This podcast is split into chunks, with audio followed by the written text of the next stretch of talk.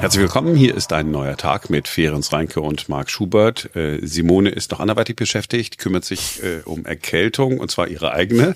Äh, nach gute wie vor Besserung. gute Besserung. Es geht aber nach und nach äh, besser. Wir schauen heute mal auf Cyanoacrylat. Das ist eine bei Raumtemperatur flüssige chemische Verbindung, die häufig für Klebstoffe verwendet wird. Diese werden meist unter den Bezeichnungen Sekundenkleber oder Superglue Englisch beziehungsweise eingedeutscht als Superkleber gehandelt. So erklärt es uns Wikipedia und das, was da erklärt worden ist, ist sozusagen, möchte mal, also anders kann ich nicht formulieren, das Protestmittel der Wahl der heutigen Zeit, wenn man ein Aktivist der letzten Generation ist. Und wer es jetzt von euch ganz genau wissen will, also, so richtig fest wird der Klebstoff nach etwa zwei Stunden so. Und für so spezielle Zwecke, da ist äh, Beschleuniger entwickelt worden. Ähm, der geht ein bisschen auf äh, Kosten dann der endgültigen Festigkeit, äh, aber der verkürzt die Reaktionszeit auf wenige Sekunden. Ähm, man kann diesen Kleber auch wieder lösen mit organischen Lösungsmitteln zum Beispiel. Aceton, ja, also dieser Nagellackentferner, was auch in Nagellackentferner drin ist, kann diesen Klebstoff zum Beispiel relativ problemlos und schnell lösen. Und bei Verklebung auf der Haut, da kann man auch Pflanzenöl nehmen. Das ist dann wohl besser für die Haut tatsächlich. Ja, und äh, auch die Berliner Polizei hat ganz offensichtlich bei Wikipedia vor einigen Wochen mal nachgeschaut und ist dann einkaufen gegangen. Äh, die Berliner Zeitung hat damals mit einem äh, Sprecher der Berliner Polizei gesprochen und hat dann bestätigt, die Polizei hat 352 Euro und 22 Cent ausgegeben und dafür etwas mehr als 100 Liter Speiseöl gekauft. Ja, es sche- scheint aber gut kalkuliert gewesen zu sein. Also sie haben auf jeden Fall nicht zu teuer eingekauft, wenn ich so an die äh, Ölpreise, an die Le äh, Pflanzenölpreise gerade im Supermarkt denke. Also gucken wir uns das nochmal genauer an. Die Polizei hat wohl 43,75 Liter, für die, die es ganz genau wissen wollen, Sonnenblumenöl gekauft und 58 Liter Rapsöl. Äh, bei Kaufland, bei Netto, bei Penny und bei Hamburger waren sie. Damit haben sie sich äh, etwas mehr als 100 Liter Öl besorgt, das inzwischen wohl auf die verschiedenen Einheiten bei der Polizei verteilt worden ist. Wie viel Speiseöl jetzt tatsächlich in jedem Polizeiauto, also in diesen Wannen beispielsweise, genau mitgenommen wird, das äh, haben sie nicht verraten, und zwar aus polizeitaktischen Erwägungen. Also die Berliner Zeitung hat da wirklich in die Tiefe recherchiert. So, und das ist natürlich dann äh, wichtig für die Klimaaktivisten zu wissen, was, dass die sagen, ah, okay, guck mal, da ist das Kennzeichen mit dem vielen Pflanzenöl, wir müssen uns woanders äh, festkleben. Aber das war sozusagen der unterhaltsame Aspekt. Dahinter steht ja wirklich ein, ja, die einen sagen, ernster Protest, der, die anderen sagen, absolut bekloppte äh, Menschen. Aber die Frage ist, was treibt sie wirklich um? Und wir sprechen ja sehr häufig über diese Klimaaktivisten. Wichtig ist, äh, auch mit ihnen zu sprechen. Ja, der Klimawandel ist ihnen wichtig, das wissen wir. Annika Sesterhin aus der Redaktion hat äh, genau nachgefragt bei einem, der auch Cyanoacrylat braucht sozusagen, ja, also diesen, äh, diesen Superkleber. Sein Name ist Theo Schnarr. Worauf müssen wir, wir Berliner und Berlinerinnen, uns jetzt einstellen? Äh, guten Morgen erstmal und vielen Dank ähm, für die Einladung hier zum Interview. Worauf müssen wir uns in Berlin einstellen? Wir müssen uns, wenn wir mal ein bisschen weiterschauen, einstellen auf Waldbrände rund um Berlin und äh, austrocknende Felder überall in Brandenburg. Hitzesommer noch und nöcher in Berlin auf den Straßen. Damit wir das eben verhindern, genau all diese Szenarien, sind wir ja in diesem Protest und üben wir einen Protest aus, der nicht mehr ignoriert werden kann, weil eben dieses große Problem, vor dem wir alle stehen, nicht mehr ignoriert werden darf. Ja, damit haben Sie jetzt natürlich meine Frage äh, schön äh, umgangen. Es geht natürlich bei mir um die Frage, was heißt es für jemanden, der morgens zum Beispiel zu seiner Werkstatt fahren muss, um zu arbeiten, die Krankenschwester, die ins Krankenhaus fahren muss, um äh, Leute zu behandeln. Ähm, was wird auf uns zukommen im Berliner Straßenverkehr, aber vielleicht auch Adern der Gesellschaft, könnte ja auch Bahnstraßen oder Flugverkehr heißen. Was ist da so geplant? Wir führen Aktionen durch, die eine größtmögliche Störung des Alltags ähm, bezwecken. Sie kennen ja mittlerweile die, die Straßenblockaden, die wir durchgeführt haben, auch andere größere Protestaktionen. Ähm, in dieser Form wird es, wird es weitergehen. Es wird auch über den Winter weitergehen. Ähm, darüber hinaus versuchen wir natürlich kreativ zu bleiben, eben um diese Frage, welchen Weg wollen wir gehen, entscheiden wir uns für das Überleben oder eben für dieses todbringende Weiter so, ähm, um diese Frage immer wieder zu stellen, weil diese Frage ist genau die, die wir uns als Gesellschaft stellen müssen. Sie merken sich ja schon auch, oder? Bei den äh, Protestaktionen, dass die Stimmung drumherum ziemlich kippt, dass doch recht aggressiv langsam äh, reagiert wird auf diese Blockaden. Wie gehen Sie damit um? Ja, wir sehen leider sehr viel Gewalt, das ist sehr wahr. Ähm, wir sehen allerdings auch sehr viel Solidarität. Also gerade zum Beispiel aus dem Kunstbereich ist derzeit ähm, eine große Welle von Menschen, die sich, die sich solidarisieren, ähm, die auch genau diese gleiche Frage stellen, ob wir, welchen Weg wir gehen wollen. Und ähm, auch an den Blockaden ist das zu sehen, dass, dass Menschen ähm, dazukommen. Heute in München hat sich, oder gestern in München, Verzeihung, hat sich eine Person ähm, dazugeklebt spontan. Ähm, und genauso sehen wir Menschen, die uns äh, auch verteidigen und genau diese Frage quasi genau dort vor Ort dann ausdiskutieren. Warum, warum sitzen wir, warum sitzen diese Menschen auf der Straße, auf der kalten Straße in Berlin, ähm, während, ja, während, währenddessen sie natürlich eigentlich was lieber was anderes machen wollen würden und diskutieren eben genau diese Frage aus. Und das ist die Spannung, die wir brauchen in unserer Gesellschaft. Wir müssen diese Frage ausdiskutieren an den Abendbrotstischen und gerne auch über die Feiertage, wenn wir zusammenkommen und uns darauf besinnen, was uns eigentlich wichtig ist. Ja, wenn wir denn zusammenkommen können. Ne? Nun ist Adventszeit. Viele planen jetzt in den nächsten Tagen und Wochen natürlich auch zu ihren Familien zu fahren, in den Süden, in den Westen, Osten, wo auch immer hin. Ähm, kann es sein, dass durch ihre Blockaden da Weihnachtsfeste behindert werden? Das heißt, dass Leute auf Bahnstrecken feststecken, in Flughäfen feststecken, auf Autobahnen feststecken? Also das kann ich Ihnen im Vornherein natürlich absolut nicht sagen, weil ich auch gar nicht weiß, wie ähm, wie die Blockaden dann, äh, wenn sie denn, wenn sie denn stattfinden, in welcher Form auch immer in der Form äh, erfolgreich sind, wie lange die Störung sein wird ähm, und so weiter. Ähm, das kann ich, kann ich ja nicht voraussagen. Nun wollen Sie natürlich die Diskussion anregen, aber treffen Sie wirklich die Richtigen damit? Ne? Ich sage es schon gerade äh, nach Jahren der Pandemie, jetzt mal wieder ein ruhiges, entspanntes Fest, das so äh, wünschen wir uns alle. Ähm, sind das wirklich die Menschen, die Sie äh, treffen wollen, die vielleicht einfach nur in Ruhe Weihnachten feiern wollen? Ist das der richtige Adressat? Also wir müssen uns doch, ich, ich fange vielleicht anders an. Diese Krise, vor der wir stehen, die ist allumfassend. Dieses Weihnachtsfest, das wir haben und das wir lieben, das ist genauso bedroht wie unser Alltag. Diese Frage müssen wir uns stellen. Das ist Realität. Und wir müssen diese Krise anerkennen, auch als Gesellschaft.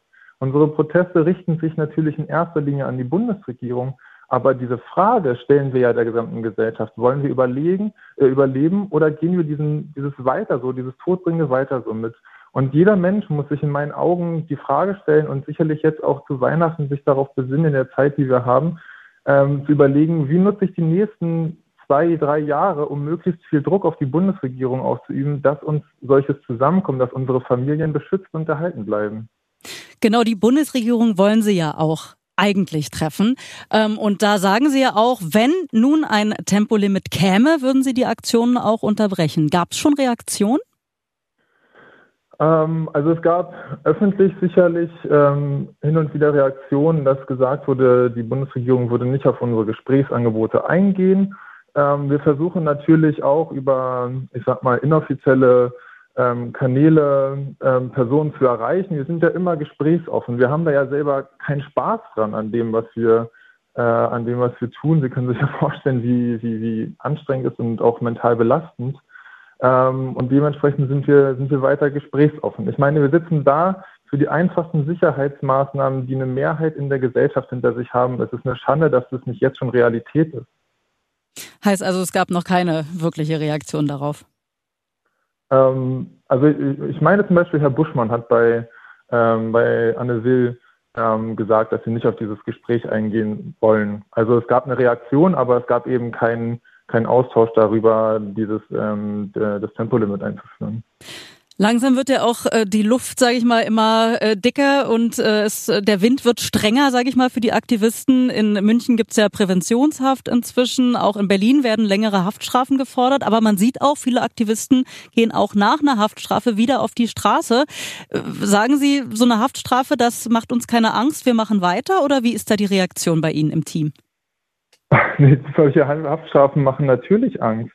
Ähm, und die sind natürlich auch, auch schwer belastend. Genauso sind es ja ganz viele Menschen, die jetzt gerade Verfahren haben, die mit hohen Geldstrafen rechnen müssen oder dann eben gegebenenfalls auch mit Gefängnishaft. Und dadurch wird aber deutlich, wie, wie untätig die Regierung ist. Also auch in den aktuellen Diskussionen von, von unseren InnenministerInnen ähm, sehen wir, dass das lieber darüber gesprochen wird, wie wir Menschen, die uns auf diese Krise hinweisen wollen, härter bestrafen wollen, anstatt darüber zu diskutieren, was die, was die wirkliche Bedrohung der inneren Sicherheit ist, nämlich Konflikte über Wasser und Grundnahrungsmittel. Und das ist die, das sind, das sind Zustände, die ich noch erleben werde, wenn wir das nicht schaffen, umzusteuern. Trotz allem ist es natürlich logisch, ne, wenn man den BER einfach einen Zaun aufknipst und sich dort auf die äh, Landebahn setzt, das muss natürlich bestraft werden, weil Sie haben es jetzt in friedlicher Absicht, sage ich mal, getan. Aber da kann ja weiß Gott wer kommen. Also das verstehe ich schon, dass da in einer Demokratie dann auch durchgegriffen werden muss. Also ich möchte zunächst nochmal herausstellen, dass zivile Ungehorsam, dass das, was wir tun, ist, ähm, grundlegend demokratisch ist und viele Dinge, die, die wir für selbstverständlich erachten, wie zum Beispiel Frauenwahlrecht, überhaupt erst auf diese Art und Weise erkämpft worden sind. Das ist nämlich eine Methodik, die immer dann angewandt wird, wenn ein großes Unrecht herrscht. Und wir wissen, dass wir alle wissen, dass ein großes Unrecht herrscht. Wir wissen, dass die Bundesregierung aktiv unser Grundgesetz bricht, weil sie sich nicht eben, eben, eben ganz aktiv nicht dafür einsetzt, nicht handelt um unsere Lebensgrundlagen und die Lebensgrundlagen der zukünftigen Generation zu schützen. Das hat das Bundesverfassungsgericht dargestellt und unser eigener Expertenrat hat es jetzt nochmal bestätigt. Das heißt, eigentlich müssten wir doch hier darüber diskutieren, warum wir die Bundesregierung nicht verklagen, weil die bricht aktiv unser Recht und bedroht unser aller Leben. Hm. Nun äh, haben Sie vorhin schon selbst gesagt, auch Klagen zu der äh, letzten Generation sind gerade viele am Laufen. Hohe Geldstrafen werden gefordert, teilweise von den Museen oder auch vom BER. Haben Sie noch Geld? Ist das die Frage, die wir, die wir diskutieren müssen? Also ich denke, dass viele Menschen eben sicherlich nicht das Geld haben, das, das zu bezahlen und auch wirklich in, äh, auf diese Gefängnisstrafe zugehen werden. Aber das ist ja genau der Punkt, der uns als Gesellschaft wachrütteln muss, dass da Menschen, die sich friedlich einsetzen für die Sicherung unserer Lebensgrundlagen, weggesperrt werden, obwohl das größere Unrecht doch, die, doch das ähm, Zerstören unserer Lebensgrundlagen ist. Hm. Jetzt habe ich gerade ja mit äh, Benjamin Jenro von der Gewerkschaft der Polizei gesprochen. Mehr als 166.000 Einsatzstunden sind schon zusammengekommen äh, bei dem Auflösen der Aktionen. Ähm, damit halten Sie natürlich ja auch die Polizei von ihrem eigentlichen Job ab, die ja eh personalbedingt total überlastet ist. Was sagen Sie den Beamten? Also ich versuche immer sehr konstruktive Gespräche mit den Beamten zu führen. Ich bin immer sehr respektvoll mit den Menschen. Denn natürlich, also machen sie ihren Job, wenn sie da ähm, mich, von, mich von der Straße lösen. Das ist ja völlig klar. Und ich versuche auch, ihnen genau zu erklären, warum wir eben da sind. Und ich meine, dass ich einige Gespräche hatte, wo ich bereits auf Verständnis gestoßen worden bin. Wir haben sicherlich häufig Meinungsverschiedenheiten noch gehabt, ob diese Art und Weise des Protests wirksam ist am Ende. Aber grundlegend, grundlegendes Verständnis bei den Beamtinnen ist häufig da. Aber ne, ich verstehe das ja auch. Äh, das ist nur, die Frage ist ja wirklich, ist es sinnvoll, sich auf die Straße zu kleben? Wäre es nicht viel sinnvoller, direkt dorthin zu gehen, wo auch die Politiker sitzen und dort Blockaden und Demonstrationen zu machen? Da vor der Tür von denen, die es ja entscheiden sollen. Das haben wir ja auch bereits getan. Ja, aber, ähm, aber nicht in so großem der, der, Stil. Erste, der erste, der erste Schritt für Veränderungen ähm, ist sicherlich ist immer eine Aufmerksamkeit. Und das ist nicht, das, das erreichen wir scheinbar, also derzeit vor allem über diese Blockaden. Wir waren vor dem Ministerium, vor dem, vor dem Kanzleramt, all da waren wir und sind wir auch nach wie vor. Der erste Schritt ist Aufmerksamkeit. Und was danach aber folgen muss, ist eben ein gesamtgesellschaftlicher Druck. Wir sind an einem Punkt angekommen, dass die Vereinten Nationen sagen, dass wir einen grundlegenden Wandel in unserem wirtschafts- und gesellschaftlichen System brauchen. Und dann ist eben die Frage, wie erreichen wir diesen Wandel und wie erreichen wir den auch möglichst, möglichst schnell. Denn Stefan Rahmstorff, einer unserer größten Köpfe im, im, Bereich Klima, hat gesagt, wir haben noch drei Jahre. Das ist die aktuelle Bundesregierung, die das wuppen muss. Genau. Und dann ist eben die Frage, wie, wie schaffen wir das? Wie erreichen wir genug Druck? Das, wir müssen es als Gesellschaft ausüben und damit wir das eben schaffen, müssen wir an den Punkt kommen, dass wir das in der Gesellschaft ausdiskutieren. Und dafür brauchen wir eben eine Spannung. Und diese Spannung erzeugen wir. Ja, sie erzeugen Spannung, aber momentan ist es auch so, dass die, was sie ja brauchen, ist die Unterstützung der Gesellschaft. Nur gerade kippt ja die Stimmung so dermaßen, dass eigentlich immer weniger Leute dafür Verständnis haben. Ist das nicht total kontraproduktiv? Es geht nicht darum, dass, dass die meisten Menschen also mich mögen für das, was ich tue, sondern was wir, wenn wir auch dort auf die Straße gehen, wenn ich ins Gefängnis gehe für das, was ich tue, man stellt es immer auch die Frage in den Raum, warum macht ein Mensch sowas? Warum machen die Menschen sowas? Und darüber kommen wir eben auf den Punkt, und das ist zum Beispiel das, was ich über diese Solidaritätsbekundungen aus der Kunst meine, dass wir, dass wir auf den, dass wir über diese Krise, über dieses riesige Problem, was vor uns steht, ähm, sprechen und dann darüber diskutieren, okay, aber reicht das, um solche Aktionen zu gerechtfertigen? Und dafür müssen wir uns eben wirklich ehrlich mit dieser Krise beschäftigen. Und das brauchen wir. Und dann darüber kommen wir eben an den Punkt zu überlegen, okay, so wie es gerade ist, so geht es nicht weiter und so darf es nicht sein. Das bringt uns, das, ist, das führt uns in den Tod. Wie also könnten wir es anders machen? Und darüber entstehen dann Forderungen aus der Gesellschaft. Das ist die, das ist die Idee. Ich verstehe die Idee total. Nur wie gesagt, ich bezweifle, dass das so weitermachen, wie es bisher war, zu was bringt. Ich glaube, es ist kontraproduktiv. Ich glaube, die Leute werden langsam sauer, sie haben kein Verständnis mehr und dann gibt's halt leider auch immer Leute, die vielleicht nicht die hellsten Kerzen auf der Torte sind, sage ich mal, ne? und dann sagen, ach, jetzt mache ich mit Absicht hier, äh, verbrauche ich Wasser und Strom und Gas und weiß ich was, um die letzte Generation zu ärgern, was natürlich völliger Schwachsinn ist. Nur ich glaube, die Stimmung kippt dann so weit, dass es total das Gegenteil hervorruft. Also da halten wir jetzt natürlich Meinung gegen Meinung. Ich denke, wenn wir in die Geschichte gucken, dann sehen wir, dann sehen wir eben genau diese Prozesse, dass die Menschen, die diese Form des Ungehorsams gewählt haben, die waren nie beliebt. Die Suffragettenbewegung, also die Frauenrechtsbewegung war nicht beliebt. Martin Luther King war in seiner Zeit nicht beliebt.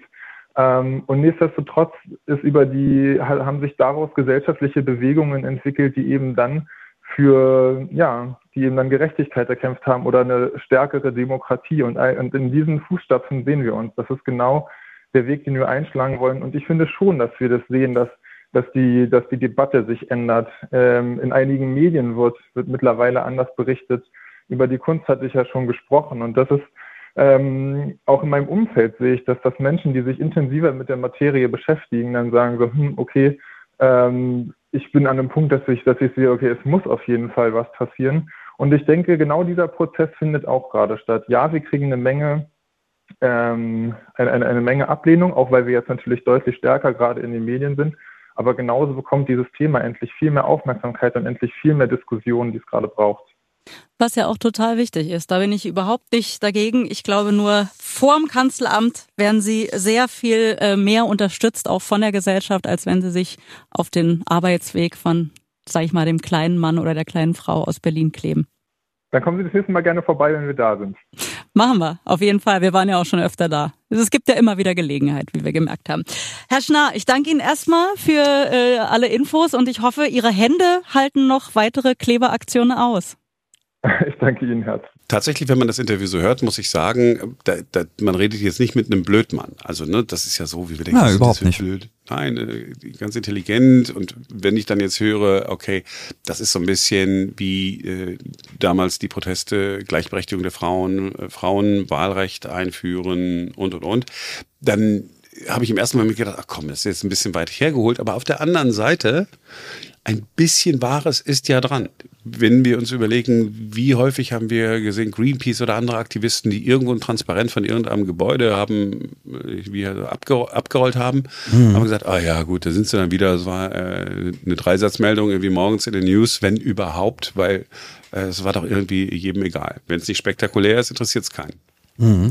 Ja, ist richtig. Andererseits muss man aber auch sagen, wenn du jetzt das Greenpeace-Beispiel nimmst, äh, Greenpeace hat äh, auch sehr, sehr viele über Jahre Aktionen gemacht, hat selten dabei jetzt, sage ich mal, die breite Bevölkerung blockiert oder getroffen und haben ja aber auch was erreicht. Also ich sehe nach wie vor die Gefahr tatsächlich, dass ähm, ja man die Leute sehr viel mehr abschreckt und es bleibt aus meiner Sicht dabei, es wird halt tatsächlich äh, über die Klebeaktion gesprochen und gar nicht mehr über das Thema Klimawandel und wie man ihn abwenden kann ich glaube nach wie vor, es trifft am Ende tatsächlich die Falschen. Und dieses Denken, dass man diese Leute trifft, damit die dann Druck auf ihre Abgeordneten ausübt, ähm, ich glaube, dass das nicht funktioniert. Ich, ich glaube es ja auch nicht. Ich denke, die werden äh, noch mehr so in die Ecke denken, wie das, was sie auf dem Flughafen gemacht haben mhm. äh, in, in Berlin ne, am BER. Die Gefahr ist, dass es immer radikaler wird tatsächlich, ja. Ja, äh, genau. Und äh, ich glaube, ich glaube noch nicht mal, äh, auch jetzt, nachdem wir so dieses Interview äh, gehört haben, dass die sich so radikalisieren, dass, dass die wirklich gewalttätig oder gewalttätiger werden, je nachdem, welchen Standpunkt man bezieht. Aber ähm, jetzt als nächstes wenn man jetzt einfach so weitermacht und einfach nur noch nervt, bin ich dann total bei dir und sagen Leute, echt ganz ehrlich, kein Bock mehr. Ja, und äh, das heißt, die müssen sich schon, wie, er hat auch gesagt, ja, kreativ, ja, kreativer Protest. Ähm, also sie müssen sich schon was Cooles überlegen, wenn sie, wenn sie wirklich äh, die, die Menschen erreichen wollen. Wir werden es auf jeden Fall mitbekommen. Auf jeden Fall, ja. Das geht diese Woche, mindestens diese Woche noch weiter und vielleicht ja sogar über Weihnachten. Ja, und äh, wenn die sich nur auf der Straße festkleben, du weißt ganz genau, am dritten Tag, wo sie festgeklebt haben, ist es äh, eine Verkehrsmeldung und das war's. Also mhm. bin ich auf die Kreativität gespannt. So, das war's für heute. Wir sind morgen wieder für euch da, denn dann ist wieder ein neuer Tag. Ciao, ciao.